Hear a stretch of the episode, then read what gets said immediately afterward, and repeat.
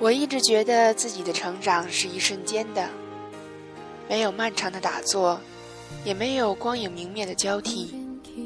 忽然有那么一天，就被时光拽到了成人的世界，自此泾渭分明。十七岁读高三的时候，我的豪言壮志是考上南京大学去读文学院。对于这个目标，我始终充满自信。我一直是一个一帆风顺的孩子，并深信这种好运气会自始至终伴随着我。那年五月，妈妈出事的那个上午，我刚刚在月考中拿了第一名，喜悦戛然而止。只记得下楼梯的慌张，脚踝重重扭了一下，跑在路上的时候，它有点疼。那是我生命里记忆最为空白的一天，除了医院里刺鼻消毒液的味道之外，我什么场景都记不起。手术似乎有半个世纪那样漫长，直到妈妈从手术室里被推出来，我的眼泪才哗哗地汹涌而落。她像一个单薄虚弱的纸人，手臂被层层纱布包裹，厚厚的纱布却被血液快速渗透。麻醉消除后，我用蘸了水的棉签轻轻擦拭他干裂的嘴唇。他慢慢睁开眼睛，用很轻很轻的声音对我说：“别哭，我不疼。”医生说，车祸造成了妈妈左手半个手掌粉碎性骨折，只能切除。从那一刻开始，我决定报考医科大学。距离高考仅剩三十天。我躲在医院楼梯的角落，搂着肩膀哭泣。窗外灯火阑珊，我对自己说：“从此后，你将世界无敌。”也许是性格直爽而又大大咧咧的缘故，刚到大学就收获了一大批来自天南地北的好朋友。那是一群想起来都使我快乐明媚的人，你总能在他们身上看到闪烁的正能量和跳动的青春气息。我深信我们是一类人，就像尽管经历过伤痛和挫折，这么多年我仍一直深信自己是幸运儿一样。读大二时，我已经可以穿着白大褂，在各类实验室里游刃有余地完成每一项实验。我惊讶于自己对医学的领悟能力，也越来越佩服自己的胆魄。我常常觉得自己责任重大，一种使命感深刻根植于内心。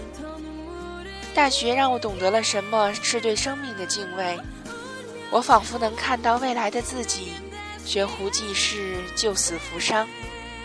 后来我一直在想，如果不曾对梦想念念不忘，那么一切也将顺理成章。我的青春不会多出那些棱角尖锐的叛逆，也不会令深深爱着我的人失望。在所有人都开始为将来考研还是签约医院准备时，我突然决定放弃在医院实习的机会，要去实现自己的文学梦。对于我的一腔孤勇，所有好朋友都坚决反对。他们说，梦想就是打不死的小强，你何苦要抓着一个不放？终于还是收起白大褂，留下一大箱厚重的医学书籍。在距离毕业还有一年多的时间，我选择奔赴郑州，奔赴一个未知的明天。在车厢内与站台上的姐妹挥手告别，列车疾驰而去，我的眼泪很没出息地滚落下来。这些父母并不知情，甚至所有的亲戚邻居都认为，不久以后我们家就会多出一大医生。初到郑州，陌生和茫然常常席卷而来。那时我租住的房子在一栋居民楼的顶层。白天拿着并不锋利的简历，带着七分稚气、三分成熟的自信心，斗志昂扬地奔走在人才市场。傍晚就在楼顶天台上看星空。房东在楼顶栽种了许多花草，还有各种蔬菜。我在楼顶发呆的时候，就有种回到乡下奶奶家的错觉。这个时候便格外想家。给妈妈打电话，通常是在撒谎。我有时候会告诉他，在医院的实习很忙，常常连着好几台手术要看，还有许多病例要写，而临床老师却对我们要求极为严格。妈妈听着我这样的抱怨，就会一遍一遍嘱咐我要细心，不能拿病人的生命开玩笑。我听着听着就会难过起来。我依赖着父母的爱和宽容，将倔强发挥得淋漓尽致。但这些并不代表梦想就一定会青睐于我。秋天来的时候，我仍然没有找到一份能朝夕与蚊子相伴的工作。姐妹们有时会在电话里痛批我，劝我回头是岸，我却依旧以嘻嘻哈哈做回应。他们隔一段时间就来郑州看我，带了大包的我爱吃的零食和同学之间的趣事。三四个人蜗居在狭小的房间里。横躺在床上，天南海北聊梦想。电脑里反复放着范玮琪的歌曲《有你真好》。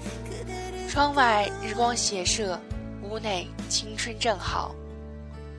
总有人问我：“你是学医学的，为什么不去当医生？”我无言以对。梦想是一个说出来就显矫情的东西，它是生在暗地里的一颗种子，只有破土而出，拔节而长。终有一日开出花来，才能光明正大的让所有人都知道。在此之前，除了坚持，别无选择。